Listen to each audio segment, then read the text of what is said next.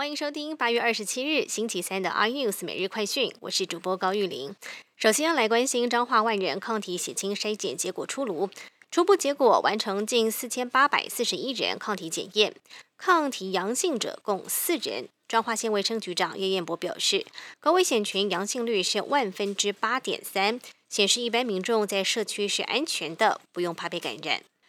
这个周末将有台风形成吗？中央气象局表示，菲律宾东方热带扰动最快在明天生成热带性低气压，周六增强为今年第九号台风，且强度不排除到中台等级。而气象局长郑明典也表示，这个台风太强了，不欢迎它，希望它如模式预报一样，远远的通过就好。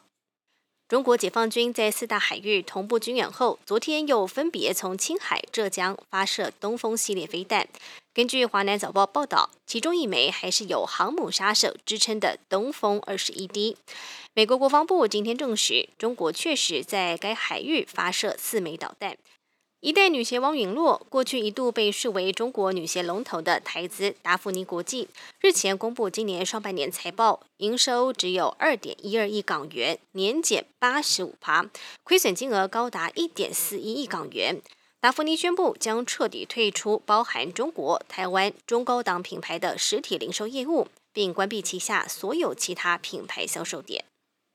这是一个富者更富的世界吗？根据富比士杂志指出，亚马逊创办人贝佐斯身价高达两千亿美元，约新台币五点九三兆，为富比士自一九八二年追踪亿万富豪以来出现最富有纪录，遥遥领先第二名的比尔盖茨九百亿美金。更多新闻内容，请锁定有线电视八十八 MOD 五零四 iNews 最正晚报，或上 YouTube 搜寻三立 iNews。